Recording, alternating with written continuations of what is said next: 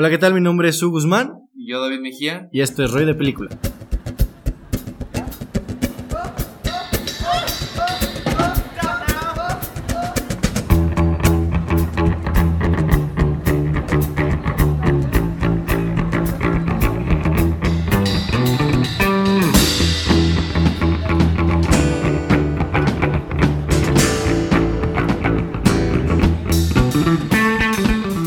Arrancamos con nuestro primer episodio de nuestra segunda temporada. Y creo que les debemos una disculpa a nuestros podcasters, ya que ¿Sí existe esa palabra? no sé, güey, no se me ocurrió. A nuestra audiencia, por decir una mejor palabra. Creo que prometimos cosas que no cumplimos. Al parecer, teníamos planeado iniciar esta segunda temporada, si no me equivoco, como ya a finales de enero, como en la tercera semana de enero. Sin embargo, por temas de De agenda. De agenda. Muy ocupado. Pues la, la escuela este, se atravesaron ciertos conflictos en cuanto a emparentar nuestros horarios para poder grabar. Teníamos planeado hacer podcasts especiales para películas que creo que obviamente merecían un podcast especial. Ah, también pensábamos hablar sobre los Óscares. Eh, el tema de este podcast va a ser hacer un top 10 realmente objetivo, dejando de lado tal vez lo que podría ser como subjetivo que hablamos en nuestro último podcast de la primera temporada. Bueno, Y- este, este sí creo que eh, va a ser el, el podcast más elaborado que hicimos porque realmente para hacer esta lista de... Bueno, son 15 películas, 5 menciones honoríficas, pero el top 10 como tal, pues sí nos llevó dos horas. Sí, ahí debatiendo, haciendo. Ver qué, qué era mejor de cada película, ver la dirección, ver las actuaciones, guion, fotografía, banda sonora y ciertos pluses como la experiencia, lo que son los personajes, lo que es el mensaje de la película y la edición. Así que estuvimos viendo cada. Cada factor de estos, objetivamente, nos gustaba mucho. A veces decíamos de que, ah, no, este se merece más, es menos, y pues ya tenemos que debatir Sí, y y- decir por qué era mejor cada cosa. Y creo que este fue el ejercicio perfecto para saber que sí, el arte es subjetivo y creo que es muy complicado darle un valor numérico, por decirlo de alguna forma. Así que aunque este top sea objetivo, realmente pues cada quien le da su valor a cada película. a cada cosa. Pero nosotros tratamos de hacerlo pues dos personas, este, ver cada punto de vista y fue un trabajo muy elaborado. Muy, muy elaborado. bueno, antes de iniciar con este top objetivo, creo que vamos a dar como nuestro top personal subjetivo, por decirlo así, ya después de ver varias películas. Me gustaría que tú arrancaras con tu top personal. Son siete películas de cada uno para... Solo vamos a tocar por encimita por si tienen más afinidad con el gusto de uno o de otro. Pero sí, si quieres ya decir tus siete películas. Este, bueno, mi número 7 vendría siendo Mujercitas. Ok. Este, gran película. Bueno, ya explorar- nos exploraremos más. Eh, número 6, The Irishman. Muy infravalorada, no ganó nada, ok. Eh, Joker, la creo que le gustó más al público. Sí, fue como que la más... Mi número 4 es El Faro. Gran película, cada quien da su interpretación. Genial. Uncle James, Diamantes en Bruto. Toda una experiencia. Si no la han visto, véanla.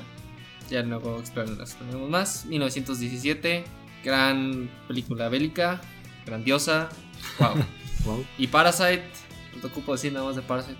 Sí, sí, Es sí. perfecta en todos los aspectos. Bueno, en eh, mi top personal. Bueno, mi número 7 es Había una vez en Hollywood. La película de mi director favorito. Mi primera vez con Tarantino en el cine en cuanto a cartelera, tiempo y forma. Dolomite, que creo que es una película que no hizo mucho ruido, pero a mí me, me encantó. Dolor y Gloria, que fue como la primera gran película que vimos este año. 1917, que sí es una experiencia totalmente verla en, en IMAX. Y Parasite, que para mí obviamente fue la película más completa del año. Te tocaremos eso. Ajá. Joker, que yo llegué con cierto hype, llegué con cierto pues fanatismo, no, no soy tan partidario de los cómics, pero sí tengo un par ahí en casa. Y Joker sí es uno de los personajes que más pues están como queridos por la cultura popular. ¿no?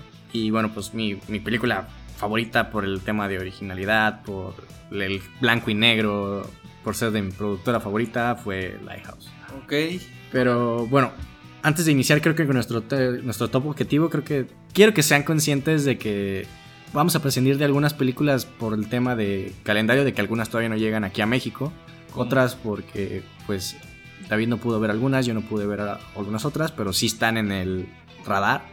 Así que sí quisimos hacer esto lo más objetivo posible y dependiendo de las circunstancias fue como pudimos darle como todo este pues meter todo en, en nuestro radar, ¿sí me entiendes? Una de las películas que no llegaron aquí por calendario que yo pude ver porque asistí al Festival de Morelia, pero David no pudo, es la de trata de una mujer en llamas. Retrato de una mujer en llamas, que también es una gran, gran película. Ah, otra película que no ha llegado aquí a México es esta... The Farewell, que yo siento que si lo hubiera visto, sí lo hubiera puesto en mi top. No sé por qué. Ujú. Se ve muy interesante esa película, la verdad. También vimos, acabamos de ver película de Los Miserables, que yo salí encantado de esa película. Creo que a David no le gustó, No, sí, sí. o sea, no le gustó tanto como me llegó a hablar a mí. El guion me parece de los mejores guiones de este año, sin problema. Creo que el guion, Y el mensaje es que que da. el mensaje que da y tiene un final increíble. Para mí es, creo que es de los mejores finales de este año, sin problema. Ah, creo que otra película que también prescindimos y que sí tuvimos más a la mano es Atlantics, que está en Netflix y que a lo que pude saber también es una película que dio mucho de qué hablar. No sé si en Sundance o no creo que el festival, pero sí Ujú. fue una gran película que, no sé, se, se nos olvidó por completo a la hora de hacer este top. Como ya ten- Sí. queríamos ya empezar a hacer el podcast y todo, no lo alcanzamos Creo, a ver. creo que la dejamos pasar varias veces. Sí, demasiado. Demasiadas veces. Ah, también otra película que no ha llegado aquí a México y que también pude ver en el Festival de Morelia fue Souvenir, que al parecer, en lo personal a mí no me gustó tanto como tal vez se le pinta, pero bueno, tal vez ya David me pueda abrir mi, mi perspectiva de esta película. Y bueno, otras películas no creo que no, no vimos ninguno de los dos. Claus. Close, no, no la y vimos. bueno, creo que David no pudo ver también I Lost My Body, que también fue de estas dos películas de Netflix que dieron mucho de qué hablar en cuanto a cine de animación este año. Que al parecer creo que no estuvo tan, tan variado el cine de animación este año. Sí, la verdad. No, y no me acuerdo. Bueno, salió la de anime, la de Weathering with You, pero esa Ujú. no ha salido aquí en México y pues tampoco queremos verla ilegalmente en internet. Sí, Esperamos es verla que- en el cine. Porque, Bueno, pues, saben que nosotros somos muy, como muy intensos en cuanto a la primera vez de ver una película y si la primera vez puede ser en un, en un cine, pues nos espera. a veces vale, vale la pena la paciencia. Pero qué tal si ahora sí ya arrancamos con nuestro top objetivo del año, que sí realmente ta- tal vez a ustedes les salga ruido alguna de nuestras de nuestros lugares porque hasta nosotros nos llegó a hacer ruido y lo acabamos de hacer con dos horas de debate y intensa lucha de querer hacerlo bien. Pero bueno, iniciamos con nuestras me- menciones honoríficas. menciones honoríficas. Que técnicamente ya tenemos video en. Bueno, que a podcast. Podcast. Este, en cada. De estas películas, la mayoría. Ya las hablamos un poco más a profundidad en la primera temporada. Ya nada más sería. Pues creo que creo que estas cinco está, bueno, son seis películas que tienen mención honorífica. Ah, las desplayamos en nuestro, bueno, las desglosamos bien en nuestro podcast pasado. La primera, eh, bueno, la decimosexta es Booksmart, que es una Gran, Es gran, gran comedia película. juvenil. Sí, eh, te digo, la- la- la- en su momento la comparamos mucho con Super Cool y creo que en el tema objetivo es mejor película que Super Cool. Sin embargo, creo que en el tema de el hombre creo que se puede sentir más identificado y creo que con el tema nostalgia y todo eso que ya hablamos de esta película es por la que le podemos poner por encima Super Cool, pero en tema de movimientos de cámara, creo que lo que le da toda esa potencia... ajá. En general, el todo de esta película es mejor que Super Cool, pero como dijimos, la nostalgia, los actores que salen, este, el año y muchos sea, factores hacen que Super Cool sea Michael Cera, Jonah Hill, Mick Lovey, que es como el personaje más icónico de esa, de esa película. Bueno, nuestro número 15, Entre Navajas y Secretos, que también fue una de las películas más esperadas de nosotros en este año.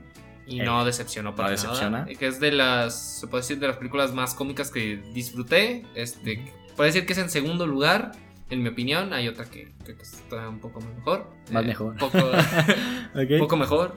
Y bueno, creo que tiene un guion espléndido, este, giros de trama, muy bien trabajado todos los aspectos y como dijimos, los, los actores que aparecen, cómo les dan el Un tiempo de, de pantalla. Eh, Ana de que- Ana de Armas. Ana de Armas, la consentida del podcast. Quieren escuchar más de nuestra opinión, cada detalle y todo eso. Sí, y aparte creo que en el podcast pasado estuvo en como en el lugar 5 de tu top, ¿no? Eh, estuvo- sí, algo arriba, sí. No, sí, fue, el, fue el 5 o el 6. Fue el 6. Sí, además creo que es, es el ejemplo perfecto de una buena comedia. Comedia hecha con amor y con tiempo y con dedicación. Y además de crimen. Que De crimen que también te tiene... tiene sus giros, tiene tiene, cierto- no sé si suspenso, no sé si sea la palabra correcta, pero es muy, muy, muy disfrutable, de principio a fin.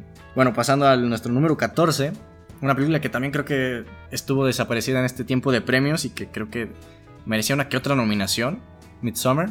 Que vaya, como el terror siempre ha sido pues, despreciado por la academia y por, Y- por técnicamente la temporada de premios. Rara vez se despremia como se debe.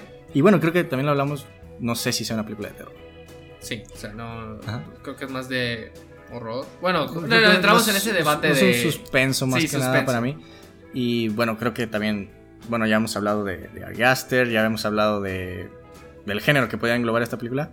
Pero sí, la, la fotografía y la actuación de... Florence Pugh. Es, es muy, muy, muy buena, la verdad. Y algo sí, diferente, algo diferente. que A24 siempre fomenta, que es la originalidad y películas que rara vez olvidas realmente. Sí, de verdad, A24 hoy en día tal vez es la productora por excelencia, por lo menos para mi perspectiva. Sí. ha entregado películas, el otro día creo que lo estábamos hablando, y el tamaño de películas que ha hecho A24 es, es admirable. Creo que mucha gente ya se le la cataloga como la nueva Miramax. Creo que está es mejor que Miramax. Sí, o sea, creo que Miramax tenía así como un muy buen cine, pero estaba también como un poquito más allegado a lo que es el cine comercial. Y no es como que queramos vernos mamones. Pero lo que la, experiencia, la experiencia Sí. que te ofrece las películas Ajá. de 24 la originalidad, el cómo se puede, la versatilidad con la que puede manejar sus historias. Alguna vez te puede meter un, pues en comparación, no sé, un, un feliz día de tu muerte. No recuerdo bien el nombre. No, esa es de Blumhouse. Ah, tienes razón, tienes razón. Yo me estoy yendo por otro lado. Pero películas un poco más. Es que no sé, creo que de A24 no recuerdo algo que esté tan allegado a lo comercial. Creo que sí, todas tienen como cierta visión personal. Y eso le da un valor agregado para Quizá mí. de Farewell es la más comercial, de 24. Es la, fue la más taquillera en China. Y pues aquí no ha llegado y en Estados Unidos no sé qué tanto, cómo le fue en taquilla, pero pues, puede ser que The Farewell es como la más La más. comercial, ¿no? Que ha salido, o bueno, las que tenemos en mente, ¿no? Hay muchas de 24 que... Sí, tiene demasiadas películas y tampoco no tiene muchos años de historia A24. El otro día lo estaba investigando y creo que no tiene más de 7, 8 años.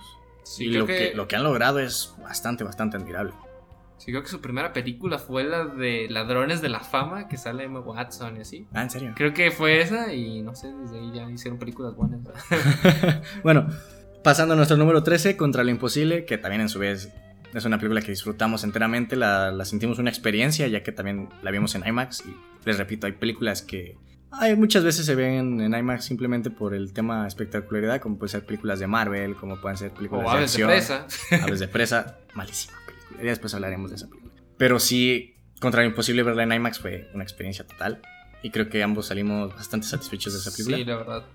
No, no me podrá quejar de ella realmente. Es como. pues, está, está muy bien. O sea, Sí, además la, la actuación de errores o ciertas cositas, pero vaya. O sea, es muy completa esa película y. Y pues no por algo ganó. ¿Cuántos Oscars? Dos Oscars. Sí, de, de hecho, hablando de los Oscars, este año creo que estuvo muy variado, ¿no? O sea, no, no hubo una amplia ganadora. Creo que la que llevó más Oscars fue- fue, fue Parasite. Parasite. creo que llevó cuatro. O sea, Sí, la, cuatro. la otra creo Ah, que en fue 1917 fueron tres, tres. y de ahí ya se fueron dos, dos, Dos, dos. uno, sí.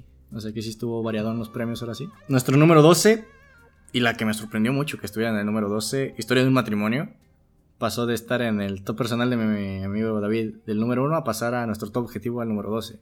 Creo que no sé qué pasó con esta película, no sé si la... Es que ese día que, la, que hablamos del top personal de cada uno, acabamos de salir de ver esa película. Creo que el, el tema hype nos, Sí, sí, nos jugó sí. un poco en contra. Igual sigue siendo una gran, gran película, no por nada está en el top 12 de esta, que para mí fue uno de los mejores años que ha tenido el cine. Obviamente. Bueno, que hemos Eh, bueno, vivido y que hemos eh, estado que hemos muy adentros en el y que cine. hemos estado muy adentro. Creo que también me estoy hypeando. Pero, Pero creo que sí, ¿eh? O sí, y sea, aparte, ya nos quejamos mucho de esta gente que estuvo diciendo que era un muy mal año para el cine. Después de el debate que nos llevamos para poder dar un este, consenso de qué podía estar en este top, nos dimos cuenta que había mucha variedad, mucha calidad, y eso se agradece, ¿eh? Sí, de noviembre se fue, o sea, se vino con todo. Salieron estas, salieron Sí, un buen de películas que, No, que se agradece. Y comparado con el año pasado, o sea, demasiado. o sea, que recuerdo el año pasado que diga, ah, no manches, fue solo Bohemian Rhapsody. Green Book, que, ah, que bueno, Es, que más sea, películas que creo que Green Book es, es equiparable con Entre Navajas y Secretos. Sí. Obviamente creo que es mejor película Green Book por el tema que sí, sí te genera un mensaje y sí tiene ciertas escenas un poco más duras. Pero son estas películas como muy digeribles por todo público. Y creo que a veces el arte tiene que molestar, tiene que incomodar y eso es lo que a veces le da ese valor agregado desde mi perspectiva muy mamadora y pretenciosa. Pero sí, no sé, creo que sí se notó, tal, tal vez eso también nos está afectando, la- el contraste entre un año y otro. Recuerdo que quiénes eran las nominadas. Eran. O sea, era Roma, que fue como. Bueno, Roma también. es- O sea, Roma es la que podría salvar de, de ahí.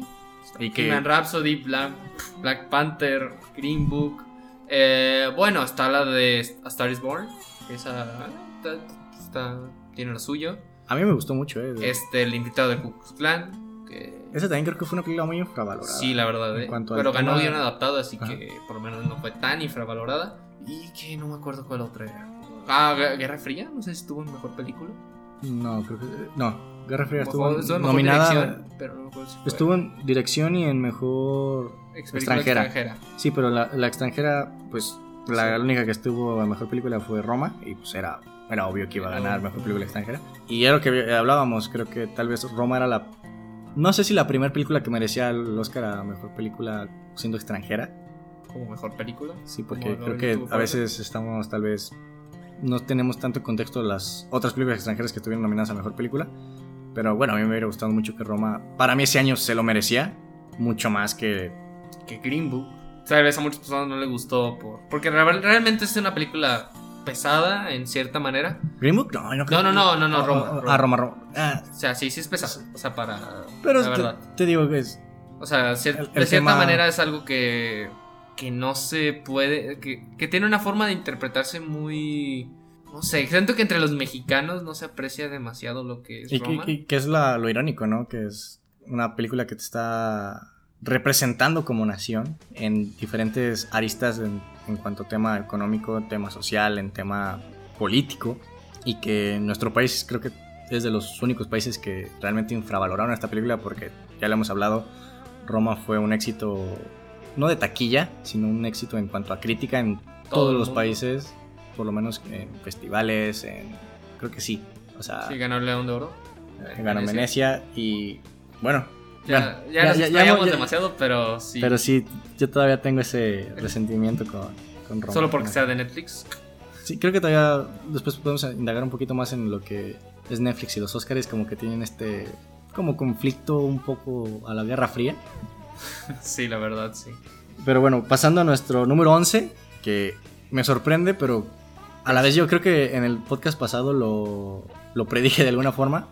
Nuestro número 11 es Oz, de Jordan Peele. Para mí también es una película muy, muy completa. También creo que esta fue de las que más batallamos en, en este debate. Y es de las más olvidadas, ¿no? Sí, por lo mismo que se estrenó en mayo. Siete meses de aquel. No, ¿cuál siete meses? Sí, ocho meses de aquí a los Oscars. Y es de terror, es olvidada. Y creo que esta, esta sí es una película de horror en todo, todo aspecto. Sí, muy bien logrado lo que hizo Jordan Peele. Para mí está un poco así, casi. O sea, Get Out es mejor película, pero hasta no se queda atrás. O sea, no bajó el nivel lo que hace Jordan Peele con su terror, con su, su texto, su mensaje que quiere dar. Este, Todo este discurso político que, que están llevando las películas de Jordan Peele, que ya lo está haciendo como parte de su esencia como director. para dos películas. Para dos películas, bueno, ya hemos hablado mucho de estos tres directores como es Jordan Peele, Ari Aster y Robert. Bueno, Robert Eggers todavía no hemos entrado mucho en lo que hace, pero Bueno, siempre, siempre decimos mucho de The Witch. Sí, The O sea, Witch y, y, bueno, The Lighthouse, que, Que tenemos tres directores con dos películas cada uno. Después podríamos hacer. También Greta Gerwig. Bueno, pero yo, muchos yo- directores. yo lo tenía así como estos tres directores como en el tema horror. Eh, sí, sí, Ajá. sí. Pero sí, como nuevos directores tenemos también a, al ya mencionado Chazelle, al... Sí, pero bueno, también prácticamente es un director nuevo hasta cierto punto. Y bueno, tenemos... Bueno, ya después podemos indagar antes de que este podcast se haga demasiado largo, porque sí siento que va a ser demasiado largo. Ahora sí podemos entrar a nuestro top 10 y creo que es aquí donde podemos hablar de películas que no habíamos tenido la oportunidad de, de disfrutar y de poder, pues, desglosarlas como, como, Como se, se debe. merecen. Nuestro número 10, Mujercitas, Me encantó esa película. Número 7. personal. Te- 10 del- de nuestro top objetivo. Mujercitas era una de estas películas que merecía su, su, podcast, especial. Pero vaya, se nos retacaron con Parasite, Lighthouse, Y- Mujercita, Jojo Rabbit 1917. Y a la mera hora ninguna tuvo su, su podcast. Una, una disculpa por eso. Esperamos que para el siguiente año estar preparados para esta época del cine que creo que tenemos ya prevista, que sabemos que enero y febrero es la mejor época para ir al cine sin, sin duda alguna. Y bueno, Mujercitas. A mí me sorprendió mucho Mujercitas. Sí, a mí, wow, o sea, me acuerdo ver ciertos tops de, tú sabes, gente de YouTube que las críticas y todo. Y me sorprende que a veces ni la pusieran en el top 10 o algo. O sea, realmente es una película muy completa, gran dirigida por Greta Gerwig. La verdad, este se ve su, su, trabajo de dirección para tener dos películas. O sea, nos ha traído dos joyas para mí en lo personal, lo que es Lady, Bird, y, y, Mujercitas. Y creo que es muy, muy, muy diferente. Creo que es como similar a lo que hizo Chazelle con Whiplash y La La Land. Sí, en cuanto al tema de cómo crece en cuanto a producción, en cuanto al mismo elenco, en cómo te puede manejar una historia personal y tal vez pequeña, aterrizada, cómo te puede hacer realmente una gran. Una hasta una obra maestra. No sé si, si esta película entra obra maestra. Pero bueno, en cuanto ciertamente fue infravalorada por el hecho que hay muchas adaptaciones de, de mujercitas. O sea, la verdad, este. Y que tiene un elenco increíble. Eh. Todas las jóvenes promesas están ahí. Jóvenes promesas, tienes también actores reconocidos. Meryl Streep, Laura Dern, este, ¿cómo se llama? Saul Goodman, oh Dios mío. un gran elenco y ya lo estábamos hablando, para nosotros el, el tema del guion es un, una labor titánica, la forma en la cual pudieron plasmar este libro, este guion adaptado. En lo personal creo que ahí se da con Jojo Rabbit, pero en lo personal me gusta que se llevara a Mujercitas por todo el trabajo que tiene, los saltos en tiempo y todo, pero por lo mismo que ya ha sido adaptada muchas veces creo que pierde ese valor y, y Jojo Rabbit. Y creo, creo que también Mujercitas es como una película un poco más complicada a comparación de Jojo Rabbit, ya por el tema de que tal vez sí tienen lo mismo que hablábamos de los saltos en el tiempo, los... Ah, no sé, creo que sí es un poco más telenovelesca, por decirle con algún objetivo. Y a veces, no sé llamarla cansada, pero para cierto público creo que sí no era tan digerible. sí, creo que me acuerdo que en la cuando fuimos a ver Mujercitas, había toda la sala llena de mujeres, no sé si... Sí, tal vez se sentía mucho más pues te digo, como de nicho en cuanto al género femenino. Igual, Mujercitas es una película para todo sí, público. Sí, la verdad es para todo público. que sí, no sé si porque hayas visto Mujercitas del 94, no sé si es del 92, ya te sepas todo lo que va a pasar. Yo no la había visto, entonces sí me sorprendió cada cosa de esta película, el giro de trama y todo. Y como lo hace Greta Gerwig, lo que es su mensaje feminista, lo hace perfecto. Es increíble, ¿eh? porque, bueno, yo pensé, eh, hizo como una finta en la cual me decepcionó un poco como la, la perspectiva que estaba mandando sobre este feminismo y después me da una cachetada con guante blanco que realmente su visión sobre el feminismo me, encantó. La, la, forma en la cual no cae como en esto que hablábamos de aves de presas, del empoderamiento femenino, de una forma tan absurda, tan burda, tan superficial. El decir que un personaje es fuerte simplemente por el hecho de ser mujer es como decir que un personaje es fuerte por el simple hecho de ser hombre. Y la forma en la cual cada mujercita tiene su forma de ver, de, ver el mundo, su visión, es tan femenina, es tan natural. Natural, tan perfecta. Y hay varias cositas que son. que, hacen resonar. Por ejemplo, recuerdo una parte en la cual. No porque mis sueños sean diferentes a los tuyos significa que sean menos importantes. Eso creo que habla mucho sobre estas visiones y no por querer hacer algo más grande significa que eres más importante y no por querer hacer las cosas diferentes significa que debas de prescindir del amor. Así que gran, gran, gran película de, Elenco que Forcy Ronan a mí me encanta. A mí me encanta. te, te queda su. Chamalet, señor, my fucking respect para este hombre. Sí, también a mí me encanta Timothy, pero más Forcy Ronan, la verdad. Amo a esa chica. Muy bien, pasando a nuestro número 9. Número 9, ya la estábamos mencionando. Hoy era obviamente la comparativa Jojo Rabbit de Taika Waititi, que yo prácticamente vi toda su filmografía.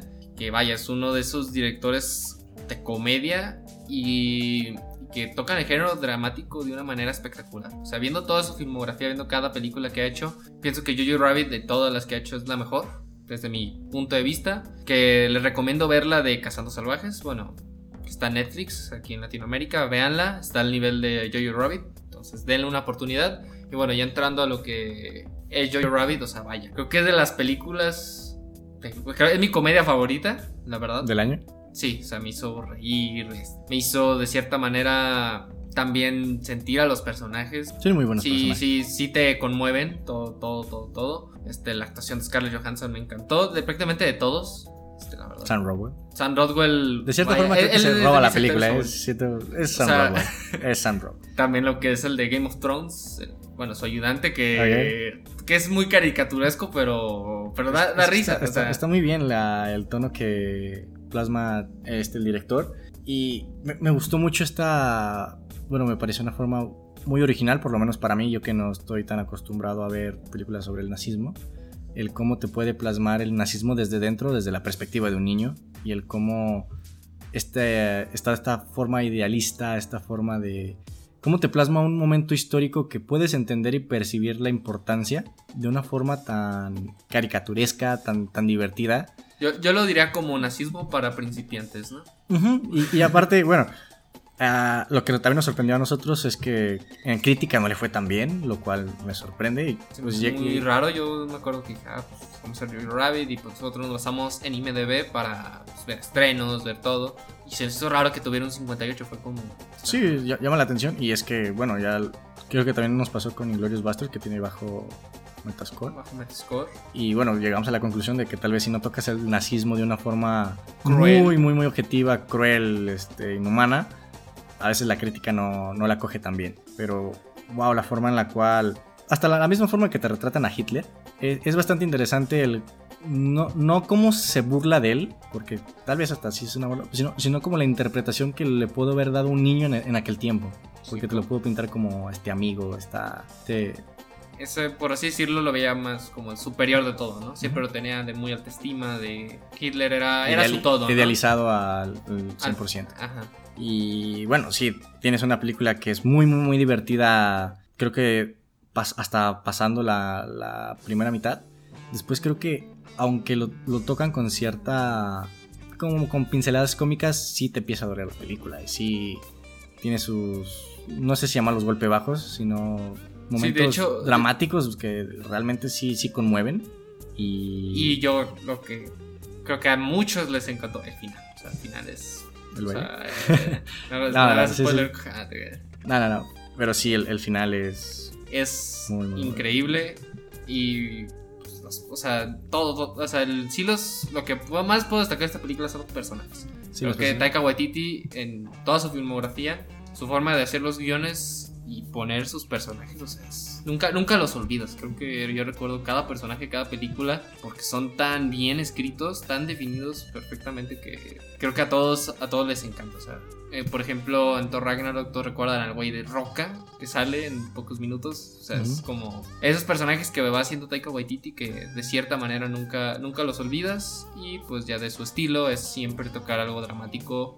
Al final no todo es risa, sino que te aterriza y te devuelve a la realidad de estas acciones que podrían estar de cierta manera tristes, dramáticas, todo, todo eso. ajá. Creo que Mm. nada más se llevó un Oscar, que fue el mejor guion adap- adaptado. adaptado. Muy que, bueno, es lo que peleábamos de que tal vez Mujercitas tenía un poquito más de mérito. Pero, Pero- por lo mismo de que ha sido Sí, sí, sí. a- adaptada muchas veces, creo que Joey Rabbit sí se lo merece por... Sí, también por la visión y to- todo lo que pues le, le, le implementó. Taika Waititi, porque de hecho el libro ya es, es, otro, es otro rollo comparado con lo que hizo Taika Waititi. Sí, sí, sí, lo que te digo, la visión. Bueno, pasando a nuestro número 8, había una vez en Hollywood del señor Quentin Tarantino, que bueno, ya, ya hemos hablado mucho de este hombre, es uno de mis directores favoritos. Y también creo que es una de las películas que fue más infravalorada este año, junto a una de las próximas películas que vamos a hablar en, más Aproxi- adelante. apro- a- a continuación. Pero sí, me, me decepcionó un poco la acogida que tuvo esta película, ya que creo que no se le dio el valor que merece esta película. Tal vez... Creo que ahí es también el tema de cómo lo que vas esperando ver. Sí, bueno, la verdad creo que todos esperábamos Tal vez lo de- característico de Tarantino, o sea, la verdad. Sí, la violencia, pero creo que, bueno, Tarantino es más que violencia, ¿me entiendes? Sí, sí, sí. La forma Di que no, di que cual- no esperabas eso. Sí esperaba un poco más de violencia, pero creo que Tarantino tiene la capacidad de, de prescindir a veces de, este, de esta herramienta, porque, bueno, ya lo he dicho, la violencia es una herramienta como puede ser el baile, como puede ser muchas, muchas de, la- de los rasgos del cine. Y, bueno, aunque la película tiene un factor importante de violencia en, en el tercer acto, sin, sin caer en spoilers, la, la película creo que hasta, hasta este, este final creo que había cumplido muy bien en cuanto al tema. Sí es más discreta, sí es más buscando un, un tributo a, a todos estos gustos de Tarantino, pero la forma en la cual te plasma un guion original de una forma idealizada de lo que era el, Hollywood de, de aquella época, ¿Y cómo lo veía el director? como lo veía el director, un poco más... Sí, te, te digo, la, creo que la palabra es idealizada en cómo se veían estos colores, cómo se veía esta sociedad desde el hippismo, desde esta, esta mentalidad que tenía el estadounidense promedio en aquel tiempo. Ese, ¿cómo se dice? Ese rango, bueno, no sé cómo decirlo, si rango, o esa percepción de que eran los mejores del... Sí, que, O sea, que que todo, todo iba muy bien en Estados Unidos. en el sueño americano realmente, pero idealizado en cuanto a que ya se estaba viviendo y que su sociedad sí había superado varias barreras, que pues te digo, era más que un simple espejismo para esta sociedad. Además, bueno, creo que ver tributos como a Steve McQueen, al mismo Roman Polanski, Sharon Tate, Cómo, cómo se graba toda una escena, cómo se hace el proceso de, de grabar, filmar, la preparación del actor. Todo te lo plasma muy bien lo que es este mundo cinematográfico y pues, obviamente de la época. Pero también hay... Pero obviamente cada, cada personaje tiene pues, lo que hace su esencia, su esencia. Y bueno, creo que Tarantino es uno de esos directores que sus personajes están muy bien estructurados, están muy bien planeados, que tienen ese carisma muy, muy, muy, muy bien arreglado. Creo que la película obviamente se la lleva el señor Brad Pitt, aunque DiCaprio hace una gran, gran actuación. Y no me acuerdo quién escuché o algo así que dijo que DiCaprio estaba de sobra en los Oscar. ¿En serio? Sí, yo sí como no, no sé, es- no sé si hace hace cuánto tiempo viste Once Upon a Time in Hollywood porque DiCaprio lo hace muy bien, o sea, cada cada Cumple en cada... cada personaje que agarra en sus actuaciones en cada película lo hace lo hace muy bien, o sea, DiCaprio ya es de los grandes actores y que digan y Y que de- digan que estaba de sobra en estos Oscars, o sea, la verdad Sí, que falta de respeto para el trabajo como trayectoria y, y actual. Creo que muchas veces peleamos que a veces los Oscars buscan o todos estos premios dar un premio más a la trayectoria que al, al trabajo del año. Y creo que sí, tal vez Brad Pitt opaca un poco al personaje de, de DiCaprio en esta película. Sin embargo, si te pones en un tema objetivo y realmente disfrutas la película y, y la ves como lo que realmente está haciendo DiCaprio, está haciendo una exigencia actoral que a veces te pues raya en lo cómico, sin embargo tiene su carga dramática. tiene su carga dramática y, y está muy bien balanceada y creo que en eso cae la complejidad. De hecho tiene como ciertos tintes, obviamente no es comparable el, el personaje de Rick Dalton con el de Low de Wall Street, sin embargo creo que este balance entre lo dramático y lo cómico sin que se llegue a ver absurdo es, es bastante complejo. Y bueno, también Érase una vez en Hollywood es una película que es una comedia. Este creo que está en de esos ejemplos en los cuales podemos decir que una película cómica no debe de carecer de, de calidad. O sea, hay formas de hacer comedia y hay, buenas de- y hay formas de hacer muy buena comedia. Y está... Y este es un ejemplo claro, también es un ejemplo claro de una comedia que no siempre va siempre te va a mantener arriba, a veces va a tener ciertos Bajón. bajones que Once Upon a Time in Hollywood tiene ciertos, aunque no creo que baje mucho lo que es esta, esta este balance de ritmo. Pues bueno, o sea, viendo el todo de esta película tiene grandes grandes canciones que Tarantino siempre lo implementa perfectamente en, en un Sí, gran como- momento. Una escenografía que te transporta a, bueno, diseño de producción, pues. Ujú, te que te- sí, que te lleva a la transporta época. a la época. Y Y, que tiene el trabajo de Robert Richardson en fotografía. Que Sí, vaya, o sea, increíble.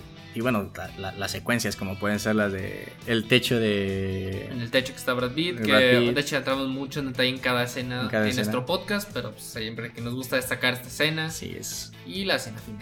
Es... Sí, obviamente creo que por el tema en el cual te, te hace explotar en un clímax por todo lo que estás viendo y toda la emoción que te genera, sí es una, una gran secuencia. Y creo que solo se llevó dos Oscars. Sí, el de Brad Pitt y el de la, el diseño de producción. Y creo que los dos están Tan más merecidos. que merecidos. Bueno, pasando a nuestra película número 6. No, número 7, Diamantes en Bruto. Con James. Con James. que, Con- que que- ya es mi es- película número 3 por varias razones, pero objetivamente ya estaremos hablando de ella, debatimos mucho. Esta, esta película creo que también me jugó un poquito en contra. La acabo de ver, o sea, literalmente hace un par de horas. Tengo el hype un poco, un poco alto. Pero wow, la verdad, se lo dije a, a David un día antes o dos días antes. No sé si esta película me va a redimir a Adam Sandler o me va a hacer odiarlo más por- porque el actor tiene la capacidad de hacer películas como esta Y no las hace. Realmente sí me hace creer que se mantiene en cierto pues estándar de mediocridad, de conformidad, Porque, bueno, si este hombre hiciera películas a este nivel, teniendo la capacidad y el talento que plasma en esta, en esta actuación, creo que su carrera habría sido muy diferente. Tal vez con menos ceros en la cuenta, pero con más reconocimiento de crítica y también tal vez hasta de, de un público. Creo que, bueno, al Adam Sandler de Estados Unidos es equiparable con el Omar Chaparro de aquí de México, por decir alguna cosa. Sin embargo, creo que Adam Sandler tiene una capacidad ya demostrada en esta película. Y también en Punch Drunk Love. Que bueno, no, no, lo hemos visto, pero todos ya le dicen que es como su mejor actuación que ha hecho. También en una película anterior de Noah Baumbach, que es este de Meyerowitz Stories, que también hace una buena actuación Adam Sandler. Y pues bueno, ya entrando a lo que es la película, creo yo que lo que es el trabajo de dirección de estos directores, creo que si hubiera sido, sido digno de ser nominado al Oscar, o no sé, en alguno que otros premios como en los BAFTA o en, los Golden Globe. En los Spirit Awards sí ganaron mejor director, ganaron a Robert Eggers. Pero eran, eran los, los de premios de cine independiente. Sí. Bueno, creo que ahí también ya era casi obvio que tenía que darle estos, estos premios a, a esta película y creo que también a Lighthouse fueron los más ganadores de esa noche, ¿no? No, no, no sé, obviamente ganó Willem Dafoe. Sí, obviamente. Y, este, creo que también esto lo, peleamos mucho, ¿no? Willem Dafoe también debió de estar en los actores de reparto. Pero bueno, eso vamos a entrarlo más. Y, bueno, creo que Adam Sandler pudo haber estado sin, sin problema. Y fácilmente pueden haber quitado. Bueno, de los dos papas, yo en lo personal pienso que sí es un, es un gran trabajo. una buena actuación, un gran trabajo. Sin embargo, sí creo que hay una diferencia en cuanto a la exigencia del papel. Y creo que sí, acá creo que Adam Sandler tiene un personaje un poco más extrovertido y tal vez creo que rayando un poco en lo caricaturizado. Sin embargo, sí es un personaje que, puede llegar a, quedar en la cultura popular. Sin embargo, creo que el otro sí es una biopic. Es, buscas, pues, este, trasladar lo que es la persona como tal. Pero sí creo que Adam Sandler mereció un poco más la, la nominación. Sí, la verdad yo no infravaloro, digo, porque está el de los dos papas ahí, la verdad creo yo que sí es un buen trabajo, la verdad no lo desprestigio nada, pero ya entrando a... Un tema objetivo. A tema objetivo, la verdad. Sandler hace algo increíble, algo que hace, o sea, lo... Bueno, ya que ven la película van a ver que que tenerle cariño a este personaje es, es, contradictorio. Es contradictorio, la verdad. sí, porque hace un gran trabajo Adam Sandler, esa carisma que siempre desborda, que todo el mundo le, gusta lo que hace Adam Sandler. Creo que los directores hicieron un buen casting en agarrar a Adam Sandler. Y vaya, o sea, lo que es el guion de estos directores, que también vi toda su filmografía, que son directores muy independientes, hacen películas, han tenido cuatro y ahora las hacen con lo que es budget, no sé cómo se dice en español. Bueno, este. El presupuesto, el presupuesto que tienen las películas grandes, lo que te hacen con este pequeño presupuesto, te hacen una joya. También su película anterior que es Good Time con Robert Pattinson, que hacen una película no al nivel de Uncle James, pero es una película independiente muy entretenida que siempre te va a tener al borde de, lo que va a pasar, ¿no? Y es algo que caracteriza, caracteriza mucho a estos directores. También lo que es la banda sonora, lo que es este, esta tipo mezcla de pues electrónica. De sintetizadores. De sintetizadores, vaya, o sea, lo tienen en sus 3 de, 3 de 4 películas, ya lo están haciendo mucho su estilo. Y bueno, lo que es la experiencia de ver esta película es algo que ninguna de todas las películas que están en nuestro top, en lo personal, bueno, en mi opinión, te, lo, van a, te lo van a dar, o sea, la verdad. Sí, se, se vuelve una experiencia y sobre todo, sí, obviamente el final es es creo que lo que te genera esta experiencia como tal. Y también lo que, bueno, también lo que son los gritos, los la, mezcla de que todo, de que nunca te, estresa, o sea, la verdad, nunca te deja descansar. Y bueno, la verdad, no queremos hacer como más spoilers, porque creo que esta, esta película creo que mucha gente no la ha visto. Y, que está muy fácil, o sea, es un original de Netflix hasta cierto punto, o creo que o sea, ayuda a la distribución. ¿Aquí? aquí en, Estados Unidos no, fue, sí fue estrenada en cine. Ah, bueno, sí, sí, sí, sí, tienes razón. Sin embargo, creo que esta película es un misterio también por el tema de por qué empatizas con el personaje. Porque realmente me pongo a meditarlo y sí es como el personaje más detestable que puedas llegar a, a ver. O sea, creo que te lo plasman sí de una forma natural sin embargo, cuando te pones a pensar en todas las acciones y en el punto de, pues, de su vida en la que está, no entiendo la forma por la cual quieres que, le vaya bien a esta persona. Es algo que, me cuesta, o sea, sí, sí, pensar en por qué. Y creo que tal vez otro actor no lo hubiera podido haber hecho como lo hace Adam Sandler. De hecho, si no me equivoco, este personaje estaba pensado para Adam Sandler desde la concepción de este, de este guion. Y creo que si no haber tenido a Adam Sandler hubiera sido un problema bastante complejo de resolver para poder hacer esta película. Y también lo que tenemos la introducción de esta nueva actriz que estuvimos hablando mucho este Hugo y yo, que es Julia Fox, su primera película que lo hace muy bien. Y pues Que trae un poco, bueno, le hablamos como la, la esencia de esta chica de Ana de Armas. Sin embargo, creo que tiene otro. Bueno, tipo ustedes lo verán, ¿no? Bueno, ya, ya podrán ustedes apreciarlo. apreciarlo. Bueno, pa- Pasando a la otra. pasando a nuestro número 6, película de Pedro Almodóvar, Dolor y Gloria, que también fue de estas primeras películas que vimos en el año. Creo que ya hemos hablado de esta película en podcast pasados, sin embargo, creo que es una película que también creo que este año fue algo infravalorada. Sí. Aunque, aunque la vi en ciertos tops de películas, de, bueno, de, de gente un poquito más, bueno, objetiva, por decirlo de alguna forma.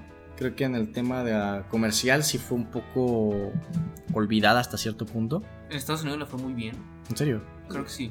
Bueno, por lo menos creo que aquí en México en taquilla no le fue nada bien. Creo que me lo confundí con crítica a audiencia. Sí, sí. Bueno, creo que la crítica a veces eh, se puede tener un consenso a nivel mundial. Creo que a veces lo que tiene calidad es bueno aquí, es bueno en cualquier otra parte. Después podemos entrar en películas que entraron en tema de debate, como pueden ser otras películas que vamos a hablar un poco más adelante y que ya hemos hablado. Pero sí, la, la verdad, esta película autobiográfica de Pedro Almodóvar, la actuación de...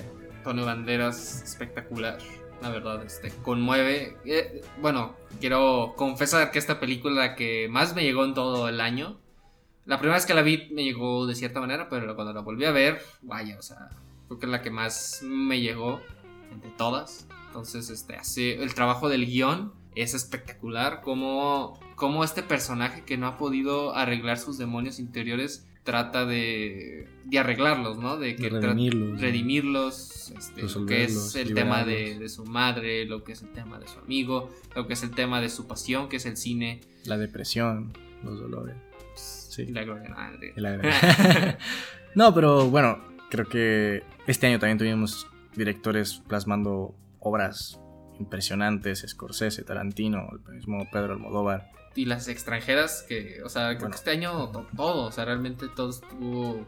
Bastante, bastante llamativo. Creo que sí, las películas extranjeras, por lo menos las que hemos visto hasta ahora, wow. Tienen gran nivel Gran que puede competir con, con varios. Bueno, obviamente la ganadora del Oscar, Parasite, extranjera. Sí, se, se la lleva, pero pero vaya, o sea, Los Miserables. Y pues no pude ver Tatu una mujer en llamas y... que, que no estuvo nominada en los Oscars. No, pero, en Pero to- sí, en todas las no. premiaciones, en los Sí, BAFTA te- y Golden Globes. Te, te digo, es, es una película que si tienen la oportunidad de ir a ver al cine vale cada peso. Igual creo que no, no es una película para ver con la familia. Ya creo que ya he hecho esta comparación, pero tiene cierta paralelismo a lo que es Call Me By Your Name. Y que eso también, te digo, en el tema objetivo llega creo que a superar a Call Me By Your Name, sin embargo, por el tema personal y por el tema de gustos, de, de actores, de forma de plasmar ciertas ideas, me va a llamar mucho más Llámame por tu nombre. Pero la película como tal es, es muy, muy, muy, muy buena. Ya cuando salga aquí, ya con, los- con dos puntos de vista vamos a hablar más a detalle de ella. Sí, sí. Y pues Dolor y Gloria también. Quiero destacar así rápidamente lo que es la banda sonora. Que la verdad, denle una oportunidad a esta banda sonora. Yo que la volví a ver, la aprecié demasiado. Es una banda sonora que te conmueve, te llega. Y pues, ¿qué, qué más decir de Dolor y Gloria? Solo tuvo dos Sí. nominaciones, no se llevó nada. Obviamente, lo que es película extranjera, Parasite se lo merecía, en mi opinión. De lejos. Sí, de- Pero, o sea, realmente es, es- hizo un gran trabajo Pedro Almodóvar. Y Antonio Banderas también hace un trabajo excepcional, que la nominación no está ahí por encimita, creo que sí. sí, así- está yo muy creo bien que es el... No, no he visto muchas películas de Antonio Banderas, pero creo que este es el mejor trabajo como actor que ha hecho durante su carrera. que hemos visto. ¿no? Sí, creo que, creo que esta combinación de Pedro Almodóvar y Antonio Banderas hacen muy, muy buenos resultados. Tienen varias películas juntos. Sí, yo les recomiendo la, La piel que habito. Creo que también lo hemos hablado en este podcast. Pero wow, lo que pueden hacer estos dos hombres es trascendental. ¿eh? Y pues esperar a lo que haga Pedro Almodóvar. Yo, ya cuando haya otra película, yo creo que ya va a ver toda su filmografía. Y de hecho, creo que me diste un dato antes de iniciar el podcast de que iba a iniciar a hacer películas en inglés. Ajá, algo así. Y que cabe mencionar que también yo le pregunté el dato de que Jake Gyllenhaal dijo que Pedro Almodóvar era su director favorito. Así que Sería una combinación un poco, no sé si bizarra, pero muy llamativa lo que podría ser un Pedro Almodóvar con un Jake Gyllenhaal. Así que creo que tengo una nueva ilusión en mi cabecita, así que esperemos, que, esperemos que se, suceda. Pasamos a nuestro número 5 y entramos a las 5 mejores películas del año, así que qué mejor que arrancar con El Irlandés, que creo que esta sí es la película más infravalorada del año. Demasiado. demasiado, o sea, creo que a veces hasta en el tema de la crítica se, no se le dio el valor que merecía esta película. Creo que, bueno, ya hemos contado esta triste historia, pero El Irlandés tenía una, un podcast especial. Desafortunadamente se, perdió el episodio por temas del programa, pero sí es una película que merece cada minuto invertido. Dura tres horas y media y vale cada uno de, esos de esos minutos. De esos minutos y, ese pues tiempo. prepárate para verla, o sea. Sí, o sea. no has tenido chances y te da flojera. Que es normal que te dé flojera ver una película de tres horas y media. Sí, creo que te tienes que mentalizar y creo que lo, lo, más importante creo que es tener el tiempo. No creo que sea necesario verla como una miniserie como muchas personas lo tenían como previsto. Como en, bueno, nuestro podcast que grabamos tenemos varias cosas que decía Scorsese que no lo vean en un celular, por favor. Obviamente. Que yo también digo, no lo vean en un celular ejemplo, un amigo, ah, no, vi la de Dunkirk, ¿no? Y de que, pues, ¿qué, qué, cómo se te hizo? No, pues está bien. Y yo, pues, ¿qué, ¿dónde la viste? En el celular, ¿no? O sea, digo, si no la puedes ver en el cine, trata de, de ver una película pues, lo más cercano. O sea, te la paso una serie en un celular o algo que no, no tenga que ver tanto trabajo de, pues, de producción como es, lo es el cine. O sea, tal vez las series sí, sean aceptables que la ves en tu celular. Pero si tienes la oportunidad y si quieres apreciar algo como se debe, pues técnicamente a tres cuartos o a medias, que es en tu casa, en vez del cine, pues hazlo. O sea, en un celular creo que no se aprecia realmente. Creo que ya lo mínimo, mínimo es computadora y audífonos. Y cuarto oscuro. Creo que eso ya es como lo mínimo que le puedes dar a películas como, bueno, la ya llamada Dunker. O pues, realmente creo que es varias, ¿no? Ya si es una comedia romántica, cosas que no tienen tanto producción, o que si está nominada al Oscar y así la ves en un celular, creo que por algo está nominada al Oscar y que creo que se merece que le tomes tu tiempo a ver esas películas como se debe. Pero bueno, ahora... Bueno, regresando al irlandés, creo que es de esas películas que tiene todo tan bien que tal vez por eso no, no destaca de, de una sola, de un solo factor. Obviamente creo que el que más destaca son las actuaciones. Sí, eh, tienes a, bueno, tienes actores de talla histórica como Robert De Niro, Joe Pesci, Al Pacino. Al Pacino y bueno, tienes a un director como es Martin Scorsese que sin duda está en el podio de los mejores directores de la historia. De la historia, la verdad. Y ¿cómo, no sabes cuánto gusto me dio cuando Bon Joon-ho le dedicó unas palabras y todo el mundo le aplaudió a Scorsese. o sea, yo dije ¿Qué, necesitas hacer para que ni siquiera estés ahí arriba y todos te aplaudan? O sea, es como algo, algo increíble, la verdad, lo que hace Martin Scorsese, que no he visto toda su filmografía, pero... Que, es complejo porque tiene un número de películas bastante, bastante extenso. De esas 24, 25, solo creo que una es mala. O sea, este hombre tiene una calidad en sus películas enorme. Creo que, no sé si llevo casi cercano a, a la mitad de su filmografía y la verdad, cada una de esas películas tienen algo por lo cual vale la pena invertir tu tiempo en, este, en estas películas. Y que es de esos directores que la academia no ha premiado como se debe. Bueno, lo que, lo que hablábamos, que este Bong joon tiene más Oscars que Scorsese y Tarantino juntos. Sí. suena, suena bastante raro, pero es cierto. Así que. Más que Stanley Kubrick, Porque sí, realmente. Es que sí, no ganó, no ganó ningún. bueno, creo que de guion. Kubrick. bueno, Kubrick, es Kubrick. Pero sí, e, es una película que destaca tanto en fotografía, que es de uno de nuestros paisanos, Rodrigo Prieto. Por donde la mires, creo que tiene algo rescatable y destacable. Sí, como, ¿cómo se dice? No hay error. O sea... Es que sí, es que mucha gente tal vez se quejó también de la duración de la película. Y creo que sí, tal vez media hora pudo prescindir Scorsese de ella, pero como tal la película... Tiene cada cosa buena. Tal, tal, tal vez le sobra algo, pero se disfruta, se, sobra, ¿sí me entiendes? No, creo que nosotros la, llegamos a ver en el cine y si bien tuvo pausas la película por temas de lluvia, de lluvia meteorológica, nos ha pasado cada cosa en el cine, yo no sé qué clase de maldición tenemos, pero la película es muy disfrutable, es una película de tres horas y media y tiene un gran ritmo, tiene una gran forma en la cual te está bombardeando de información y tu cerebro lo está interpretando de una forma bastante digerible hasta cierto punto porque creo que ahí también va el, talento que tiene Scorsese de hacer algo Algo tan dinámico. Algo tan dinámico y, y que puede llegar a ser un poco complejo, pero te lo hace digerible para cualquier persona. Hay varias películas de Scorsese que pueden ser analizadas cuadro por cuadro y realmente te sorprende la, la calidad y el esmero que hace este hombre en sus películas. Y también el ojo poco, o sea, poco selectivo, más comercial, que no está tan acostumbrado a, a descifrar, a reflexionar sobre el cine pues, un poco más artístico, disfruta igual la, la película.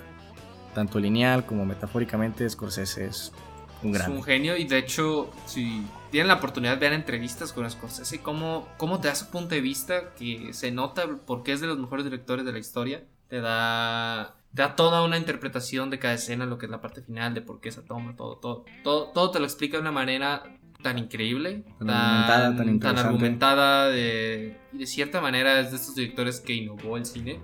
Martin Scorsese, o sea, si se hubiera ganado el mejor director, creo que nadie se quejaría. Si se hubiera Es que, llevado el Oscar al Pacino o Joe Pesci, creo que nadie se hubiera quejado. Creo que si se hubiera llevado mejor guion adaptado, creo que nadie se hubiera quejado. Entonces, este. Bueno, creo que no nadie se hubiera quejado. Estamos en una época complicada. Sí, la verdad. Muy complicada. Pero creo yo que, que bueno, o sea, Scorsese. Es No, Scorsese. ajá, no, no se le puede criticar de cierta manera lo que hace. lo que hace. Bueno, pasamos a nuestro número 4 y es una película que tenía creo que mucho más hype para, para el joven David y que también, bueno, desde el tema técnico nos había llamado bastante la atención, es toda en plano secuencia, 1917 de San Méndez. Ah, wow. Creo que este tipo de películas, más allá de lo espectacular, más allá de este desafío técnico de cámara, de, de toda esta fotografía hermosa que tiene, el mensaje que, que manda, el mensaje que a veces no es necesario el patriotismo, no es necesario la solemnidad, esta forma de retratar la guerra como algo espectacular, más no admirable en, ciertas, en ciertos puntos. Es, es algo que me llamó bastante la atención. Es una película que, quieras o no, tiene un mensaje que, que va a la paz, más allá de, la guerra, más allá de, de lo que te digo, el patriotismo, el nacionalismo. Y es algo que en una película de guerra creo que es complicado de encontrar fácilmente. Así que... Sí, hay películas que son. que, que tienen cierto mensaje parecido. No, no es del todo comparable con lo que es 1917, pero lo que es Apocalypse Now es una película que de cierta manera toca este. este mensaje de ser antibélico. Que lo toca de cierta manera diferente a lo que hace 1917.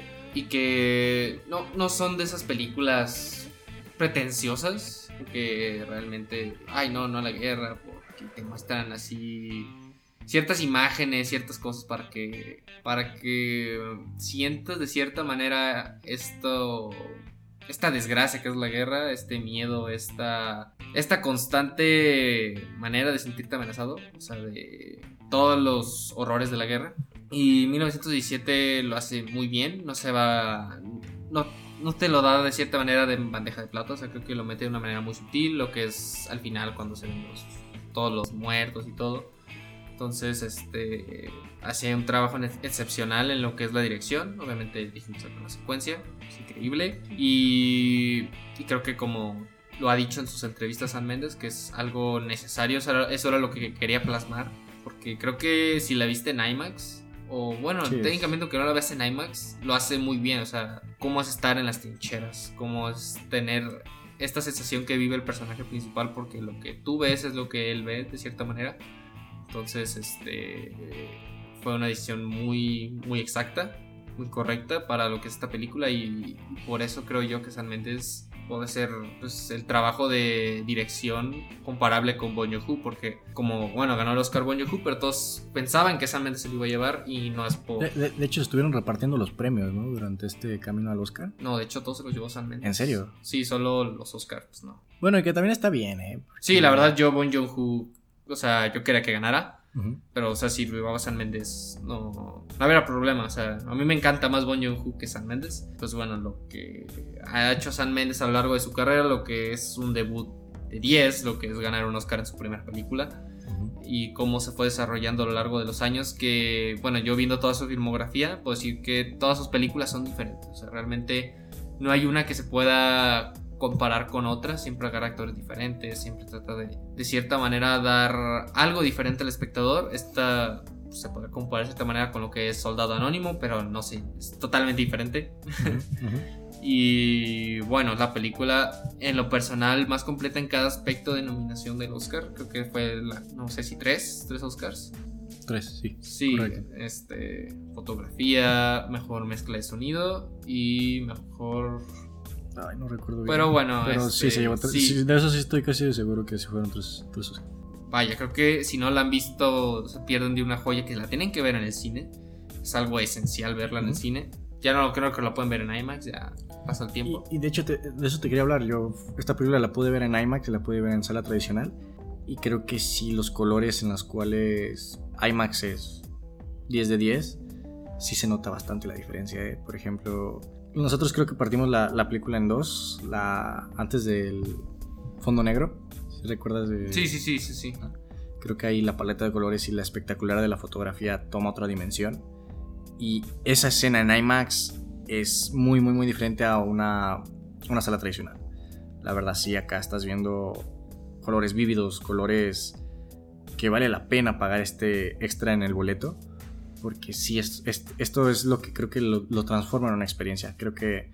Y lo que es el sonido en IMAX. sí, el sonido en IMAX. Pero creo que en el tema visual, sobre todo. Sí, sí. Creo que a veces pensamos que la IMAX es más potencia de sonido y en ciertas ocasiones tienen razón. Pero creo que la forma en la que los colores se pueden apreciar en el IMAX, como puedes tener esta pantalla enorme con cierta curvatura, ayuda a apreciar cada encuadre, ayuda a apreciar cada secuencia. Y sí, realmente lo que yo llegué a ver en el cine de tradicional al IMAX sí, sí destaca mucho, mucho, mucho el IMAX. Creo que es lo que te decía, hay, hay películas de acción, hay películas que puedes ver fin de semana, que creo que no puede ser a veces ni mucha diferencia entre sala tradicional y verla en IMAX. Pero esta película es, creo que es un placer, es, es, es un honor verla en, en, este tipo de salas. Obviamente, fotógrafo es Roger Dickens, que siempre voy a alabar. Qué bueno que se llevó el Oscar, la verdad. Y y yo esta película me, me, compró, la pongo en mi número 2 por, por una escena. O sea, esa escena es la más hermosa que vi en todo el año. Sí, sí, exagera, creo yo. O sea, es la escena más... No sé, la que más te ah. transporta a lo que a lo que quieres, o sea, la guerra, todo te transporta ahí y vaya, o sea, la verdad. Ah, ah, creo que tenemos la misma escena, la de los árboles, ¿no? ¿Ah? La de los árboles. No, yo digo la escena cuando corre. Ok, yo, yo me quedaría con la escena de, los árboles. Sí, cuando cantan, ¿no? Sí, no, a mí esa escena, vaya, o sea... Bueno, es, es, es, bueno, es como un clímax, ¿no? Y acá creo que es como algo más sutil, algo más de percepción... Propia. Propia. Pero sí, esa escena...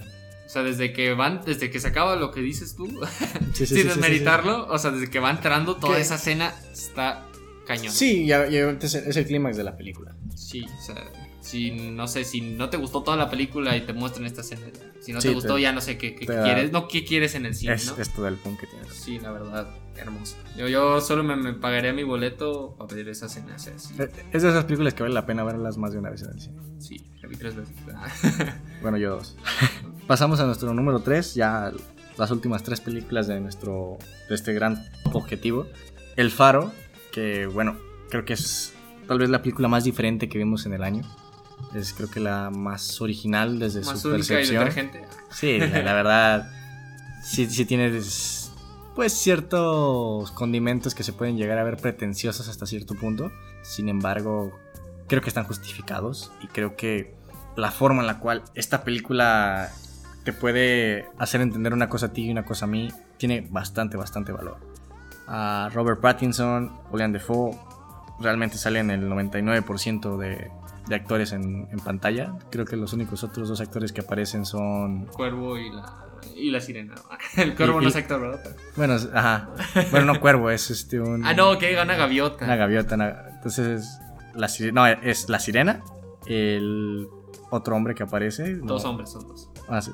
Digamos que realmente lo que aparece en pantalla William Defoe y Robert Pattinson es 97% de todo el tiempo. Y wow, la verdad, desde los colores del blanco y negro, desde el 4-3 de la pantalla, desde cómo te limitan. La mezcla de sonido. La mezcla de sonido. Banda sonora. Esta película es demasiado completa desde donde la vean. el set fue construido desde cero, que construyeron un faro de toda la casa, o algo que se aprecia en el cine, o sea, que hagan todo este trabajo para traernos a, a una época determinada. Y creo que el que hace mejor esto en, en el cine es Robert Eggers. O sea, con sus dos películas creo que sí te transporta lo que es esa época. Que muy pocos directores pueden hacerlo, porque uno te puede mandar a los 60s, 80s, que es algo que se ve muy comúnmente, rara vez te mandan a, a esa época y en un lugar determinado como es un faro. Entonces... Sí, sí, sí. Y también en The Witch, que lo hacen en, No, en la época de la colonia. y aparte tenemos dos actuaciones que sí estaban más que merecidas para diferentes premios. Creo que son trabajos muy destacables. Para mi percepción, creo que William Defoe Sí, creo que para todos. tiene mejor tiene mejor desenvolvimiento del papel. Y- Sin embargo, creo que Robert Pattinson cumple y da un poco más. y- Ojalá en Batman también podamos decir esto.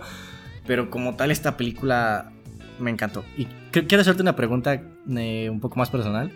Para ti, ¿cuál es mejor? ¿The Witch o The Witch. Sea, Sí. a mí The Witch entra en mi top, casi top de, la, ¿De la mis vida? películas. Es la, mi película de terror favorita. O sea, dudo mucho que otra película de terror le llegue a esta. Bueno, o sea, ya vi El Exorcista y las clásicas. Ocupo ver más películas así, pero The Witch, o sea, wow. O sea, nunca, ningún, o sea, la volví a ver y, y me volvió a transmitir lo mismo. O sea, sentí terror aunque ya sabía que iba a pasar. Y las actuaciones, la, cómo te transportan a a esa época. No, no, no, es increíble The Witch. Obviamente el Lighthouse, o sea, no, no queda atrás o algo, la verdad. No, ya, pero son, son películas diferentes. Sí, Son películas o sea, que- una es de terror y esta creo que es más como terror psicológico. Bueno, las dos son Bueno, mismo. creo que esta, esta creo dos que es entran en un más Tema psicológico. Sí, pero esta es Creo que esta sí entra tal vez un poco más interpretativa. La otra creo que sí es una historia un poco más lineal. Pero como tal, sí, ahorita que me pongo a pensarlo, a mí me costaría mucho poner una sobre otra. Creo que obviamente por el tema nostalgia que siempre a veces juega un poco en contra. Sí, The Witch creo que ligeramente está un poco más arriba, pero en temas de calidad me costaría trabajo a ponerlas del tú por tú. A mí, bueno, yo las vi casi igual, o sea, dividí The Witch, lo volví a ver The Lighthouse, porque tengo esta manía de, de volver a ver las películas, bueno, son pocas, de los directores, entonces quise tener como algo más fresco y creo que The Witch es mejor, no muy alto, muy o muy diferenciada esta superioridad, pero aún así The Lighthouse es una gran película que la voy a tener en, en Blu-ray, la voy a tener ahí para mi colección, porque Robert Eggers para dos películas es de, de esos directores que, vaya, o sea, si sigue sacando así estas películas va a ser de mis directores favoritos. Sin duda alguna. Y bueno, ya entrando algo de, de esta película que me encantó, es como toda la gente la ha in- interpretado de una manera tan diferente, tan, ¿Tan personal? tan personal que yo y Hugo también tenemos como esta diferencia de qué pensábamos cada Sí, quien. y de hecho creo que tenemos percepciones tal vez completamente Diferentes. dispares, sí, diferentes. Y eso también es lo que hace interesante esta Sí, película. es, eh, esta película yo la pongo de cierta manera muy arriba en mi top porque es algo tan original y tan Sí. espectacular.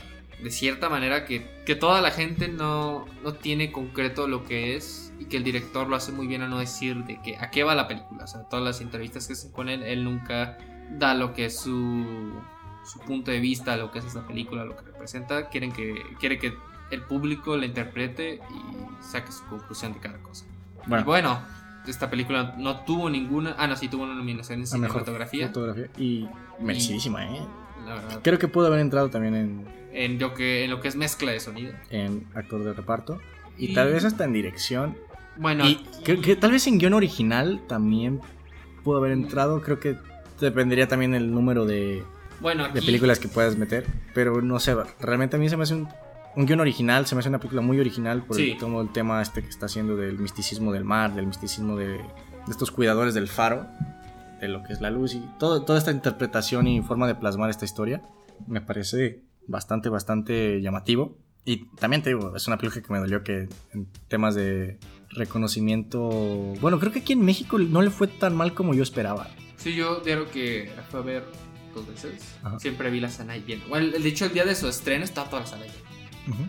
Este, y cuando la vi en el, en el cine, bueno, otra vez, estaba la sala medio llena y tenían muchas en que se había estrenado. Y haciendo referencia a un meme que me gustó mucho es, no sé lo que estoy viendo, pero es hermoso. Y creo que sí. Es creo que una frase que le puede quedar a muchos de los espectadores de esta película. Así que, bueno, ¿qué te parece si pasamos ya a nuestro número 2? Porque sí, creo que se está extendiendo un poco el, el podcast.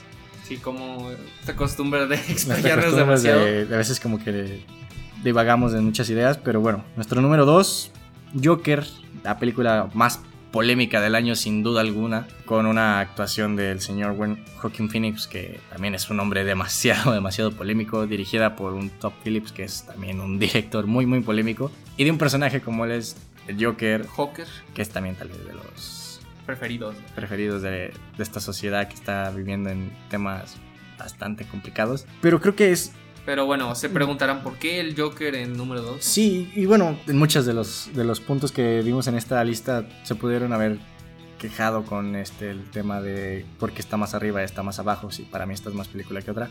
Créanme que para nosotros también fue complejo, fue muy difícil poner una más arriba y poner una más, más abajo. Y créanme que por más objetivos que queríamos ser, a veces no podíamos, ¿sabes? A veces sí, sí parecía raro tener películas más arriba de otras. Pero creo que Joker tiene este como algo diferente de todas estas películas. Creo que hasta también Parasite no tiene lo que llegó a provocar Joker, que es esta, esta forma de hacer debatir a la gente, que- de hablar más allá de lo que es Cine comercial y cine, cine, de comercial, arte. cine de- ajá, que realmente lo llevó a un aspecto social, que los puso a hablar sobre temas que estaban pasando hoy en día. Creo que también la película se, se malinterpretó a veces en, cierto, en ciertos aspectos, creo que mucha gente se le, se le fue encima diciendo que iba a provocar violencia, algo que creo que quedó mucho de más. Al final terminó siendo una película que te hace reflexionar, una película que creo que Joaquin Phoenix lo expresó muy, muy, muy bien en, en su discurso de aceptación del premio en... ¿dónde fue? los. ¿BAFTA? No, en- Sí, creo que fueron ¿En los BAFTA. O en los Screen. No, en los Critics. Creo que fueron. Los Critics. Bueno, no recuerdo bien, pero habló sobre que esta película, más allá de querer caer en, en violencia morbosa, en caer en este sentido de anarquía que a veces es muy llamativo para el ojo No. en general, habla de, de los temas de enfermedad mental, de los olvidados de, de este sistema capitalista, de todo aquello que conlleva una sociedad en, en una ciudad como lo es Nueva York. Y bueno, creo que est- esta película... Bueno, gótica. Bueno, sí, en general creo que es una película bastante necesaria para los momentos que estamos viviendo.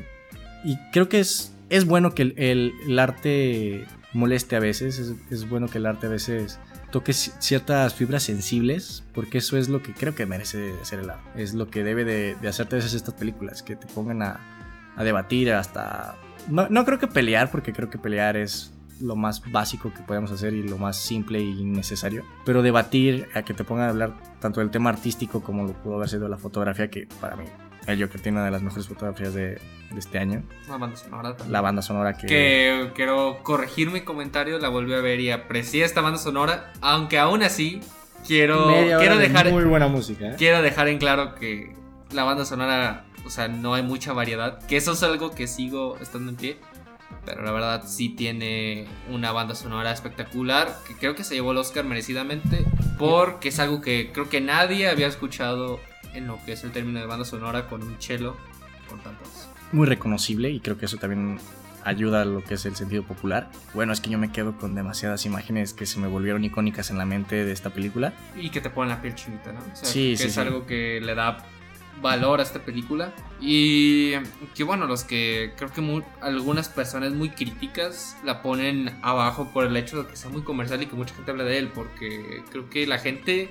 que está más adentrada en el cine y que ve esta clase de películas y cuando mucha gente está hablando de él como que intentan Demeritarla. demeritarla, no sé, pues para verse, no sé si más conocedor, pretencioso, llamar la atención, no lo sé, pero esta película está muy completa. Y creo que a veces pecamos de eso nosotros también. Sí, la verdad. pero es algo que se tiene, que se tiene que apreciar y que, bueno, yo siempre trato de ver algo positivo en cualquier película, aunque Hugo siempre me... Yo soy como más complicado de... Sí, yo... Más mamón, la verdad. Y bueno, qué bueno que esta película llegó a ser lo que es. Que Igual. tuvo- que sus premios también fueron merecidos, la verdad. muy, muy merecido. Y bueno, esperar más de Tom Y- Phillips y Joaquín Phoenix, que así son uno de esos actores ya muy conocidos. muy- Y, que, y- y que arrasó en los premios, ¿eh? Realmente. Yo no esperaba que fuera a arrasar en los premios, ya que es, es un hombre que es bastante polémico, es bastante políticamente incorrecto, creo que es la palabra que define a Joaquín Phoenix. Y qué, bueno que por lo menos creo que este año sí fuimos un poco más objetivos en cuanto a el reconocimiento en el trabajo de este año. No tanto al de trayectoria ni, ni tanto a lo, a lo fácil de dar, ¿sí me entiendes? Eh, creo que Joaquín Phoenix es uno de los grandes actores que nos tocó en esta época contemporánea y que si has visto su filmografía, no solo Joker, vas a saber por qué. No, tiene grandes, grandes papeles. Ha trabajado con Paul Thomas Anderson, el mismo papel que tuvo en, Gladiador. Bill Scott, también ha trabajado con Steven Soderbergh. Ha trabajado en, con grandes directores. Y tiene un falso documental que es, es creo que también una de las cosas por la cual lo castigó la industria un tiempo. Y si pueden, después véanlo. Está dirigido por Casey Affleck, que tiene una historia algo, algo rara. Así que después creo que en las recomendaciones me encargaré de recordarles esta, esta película. Pero sí es, es complicada de ver a veces. ¿eh? Tiene, tiene cosas polémicas. y porque, bueno, anuncio que ahora sí trataremos de cumplir. Este, en nuestro Instagram vamos a... A estar haciendo... A estar publicaciones diarias de una película que recomendamos de diario, no siempre, no van a ser de las que hablemos aquí en el podcast, bueno, algunas sí van a estar. algunas sí van a estar, procuraremos que sean películas un poco más fuera del ojo general, obviamente no les vamos a recomendar El Padrino, Naranja Mecánica, películas de conocimiento general, buscaremos un poquito de variedad, un poco más underground, por dar una, una palabra. Nos estaremos turnando un día David, un día yo, pero esperemos por lo menos de 30 días, mínimo, mínimo mínimo ahora sí tener unas 25 películas por mes, recomendarlas. Y también estaremos haciendo encuestas para que nos puedan hablar de aquellas películas que les gustaría que habláramos en el podcast. como, bueno, ya saben, nuestra sección que hacemos cada semana, que son recomendaciones que nosotros vemos y queremos, pues... Pues que también ellos participen, ¿no? Integrar que ustedes nos den una película, la que sea, no importa si es la más mala, la más buena, o muy comercial o que ya la hemos visto. Hablaremos de ella, daremos nuestra opinión, nada más. O, sea, agüiten si, si decimos que es malísima. O Creo que ya la percepción de cada quien y bueno, danos tu visión sobre esa película. ¿Por qué crees que deberíamos de ver la película? O sea, como nosotros a veces intentamos venderles estas películas que nos gustan, también ustedes pueden hacer su, su parte e intentar venderlos sus gustos. Creo que eso es lo que poder enriquecer este, este programa, porque creo que es obviamente que David y yo tampoco no somos expertos de cine, somos fanáticos que a veces son un poquito más clavados, pero creo que en, nuestra audiencia hay gente con mucho más conocimiento que nosotros y que nos puedan transmitir ese conocimiento, creo que es la, la mejor forma de hacer crecer este podcast y esta comunidad. Y pues ya para concluir este, ¿cuánto, este gran podcast? que es muy largo. Bueno, creo que hemos tenido podcasts más largos, pero bueno, sobre todo el de Blade Runner, que bueno, es, de mis podcasts favoritos. deberían de visitarlo si no lo han visto. Es, sí, creo que hasta ahora, desde mi perspectiva, es el mejor podcast que hemos hecho. Pero bueno, ¿qué, tal si pasamos a nuestro número uno? Y creo que es el que más número unos en listas tiene. Sí, la verdad, este, esta película pues, es mi número uno igual también. Es la película más completa por donde la vean. Bueno, obviamente 1917 tiene más cosas en escenografía, lo que quieran, pero esta película, lo que es en guion, actuaciones, dirección, todo está muy completo. Giros inesperados, creo que todos recuerdan el giro. Nadie, nadie dice, ay, ya me esperaba ese giro. Creo que nadie en la vida le atinó a que iba esta película. Y la, la explosión del, de ese clímax, esa esas sensaciones que te provoca al ver cierta, ciertas escenas y ciertos momentos de la película también es. Esos, los personajes también escritos que hace Bon Joon-ho. Que bueno, yo otra vez invito a su filmografía de Bon Joon-ho, que es de esos directores que deben de ver, que no ha hecho, en mi opinión, ninguna mala película. Es muy completo, que siempre en su filmografía vas a ver buen uso de banda sonora, aunque tenga cualquier compositor, el más X que quieran, siempre va a tener una banda sonora espectacular, que se me hace una falta de respeto que no hayan puesto esta banda sonora en los Oscars. Pero bueno, creo que eso ya son como lo de... No es tan importante como lo que es las actuaciones y el guion y la dirección que hace este director. Que, que qué bueno que le dieron el Oscar, qué bueno que ganó el Oscar a Mejor Película. Y qué bueno que ya se, se está abriendo esta, esta brecha de lo que es el cine extranjero, sobre todo... Bueno, creo que el parteaguas es Estados Unidos y de ahí se puede transpolar a aquí. Creo que, que aquí entra mucho, mucho, pero mucho cine americano, que en parte lo agradezco porque, bueno, el cine nacional a veces no es como lo que desearíamos. Sin embargo, esa apertura en Estados Unidos de, de este cine extranjero va a terminar repercutiendo aquí en México, sobre todo creo que lo estamos viendo en Cinépolis que tuvimos su apertura de no recuerdo cómo le habían puesto. Sala de arte, pero pues es lo mismo. ¿no? bueno, sí, Saca- saca era parte de esta. Ajá. Y qué bueno que podamos ver cine que. De, de otra forma creo que sería complicado que descubriéramos. Sin embargo, est- este, tipo de películas es, es bueno que hagan ruido a nivel mundial porque tienen la calidad, tienen todo para que cualquier espectador la pueda disfrutar. Tanto, yo te digo, esta película la vi con mi familia y creo que de los cinco integrantes de esta familia, todos vimos algo que nos gustó, todos disfrutamos la película entera. Y una frase que yo escuché o que leí, no recuerdo bien, cuando el entretenimiento es arte. Y creo que eso, es- eso define muy bien lo que es Parasite. Una película que puede entretener al público comercial, al público que no, no busca más allá que estar dos horas, creo que dura dos horas ¿no, la película, Sí, dos.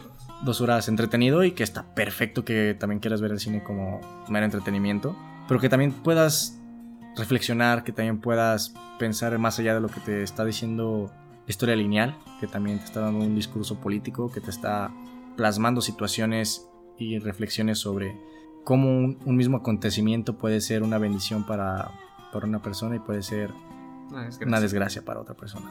Y sí, como dices, que mi, mi familia, mi mamá la vio, le encantó, a mi hermano y mi hermana los convencí para que la fueran a ver, la vieron, le encantó. A mis amigos decían, no, este, ¿tú qué, sabes? ¿tú qué ves? ¿Tú que te encanta el cine? ¿Qué, qué onda? Y yo, no, pues ve Parasite, es una película genial. Y sí, creo que nadie sale decepcionado de Parasite. No conozco a alguna persona que diga que Parasite es mala o que diga, ah, no, fíjate que no me gustó que esta cosa o, o- o cierta situación que pasa en la película.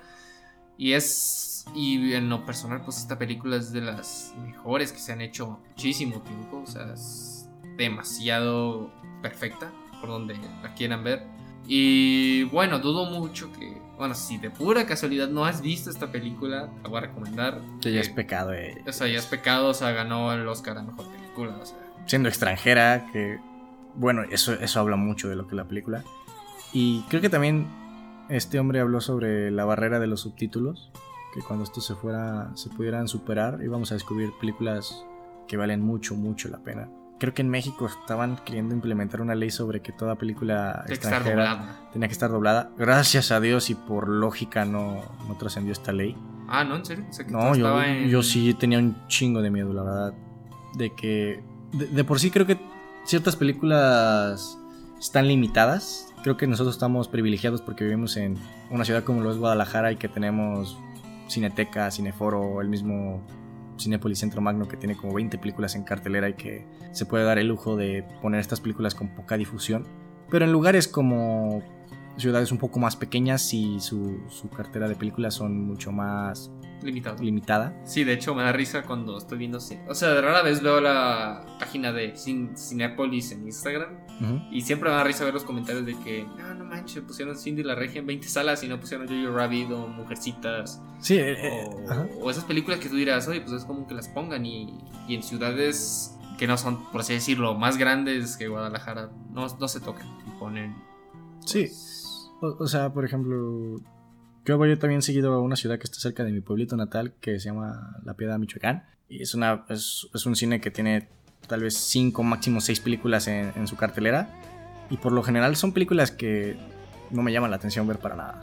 Y, y eso creo que me llama bastante, bastante a, a reflexionar. Porque, ¿qué es el cine que podemos ver si no tenemos la, la facilidad que tenemos nosotros? Te digo, nosotros creo que en Cineteca hubo una semana en la cual seis películas era Parasite, El Faro, 1917, Jojo Rabbit, o sea, películas que realmente tienes que ver por más que cultura, por la forma del mensaje que te están plasmando y que en otros lugares esas seis películas sean la típica película de fin de semana, la típica película mexicana hecha por, por prisas, por sacar un apoyo económico del gobierno, es, es bastante triste. Nosotros gozamos de poder ir al cine dos, tres veces a la semana y porque tenemos y sentimos que hay películas que se nos están escapando, ¿sabes? Que estamos perdiendo la oportunidad de verlas en cine. Y otra persona, pues sí, ir a ver a Cindy la regia del cine creo que defrauda mucho y, entiendo a veces por qué a veces el, el mexicano prefiere que en su casa ver, ver Netflix Que ver. que ir a una sala de cine a ver una película. Sí, este, yo siempre fomento lo que. Bueno, fomentamos nosotros lo que es ir a ver una película en el cine.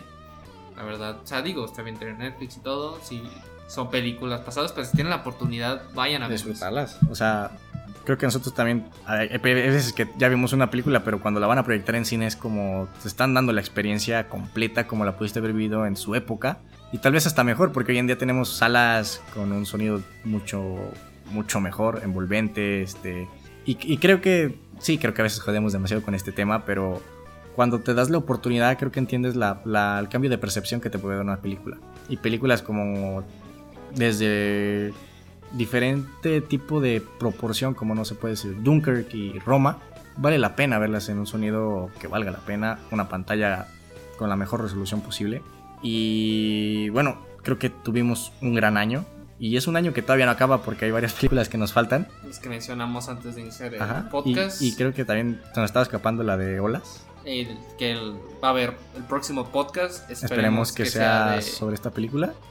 Y bueno, si ustedes también buscan recomendarnos algún clásico popular que les llame la atención que nosotros toquemos y que no hemos hablado, algún clásico de culto que no hemos hablado y que vale la pena que, que viéramos, lo pueden recomendar sin hasta por inbox en el, mismo Instagram o también pueden usar el Facebook que esperemos que ahora sí ya tenga más contenido. El señor David parece que ahora sí ya va a empezar a subir las listas que me viene prometiendo. Esperemos que sí. Y bueno, nuestras redes sociales, rollo de película oficial en Instagram, estamos igual en Facebook. Y bueno, empezamos a realmente a fomentar el contenido que buscamos transmitir.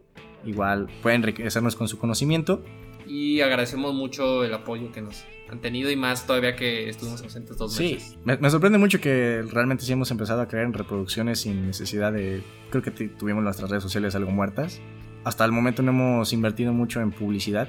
Sin embargo, se ha, se ha, notado el crecimiento en cuanto a, bueno, hablando del tema de que no, no manejamos mucho estas, estas redes, sí hay un despunte en cuanto a reproducciones y eso me, me llena y me hace muy feliz. Nos hace, Nos hace muy feliz. Entonces, sin nada más que decir, bye bye. I'm going there to see my father. I'm going no more to roam.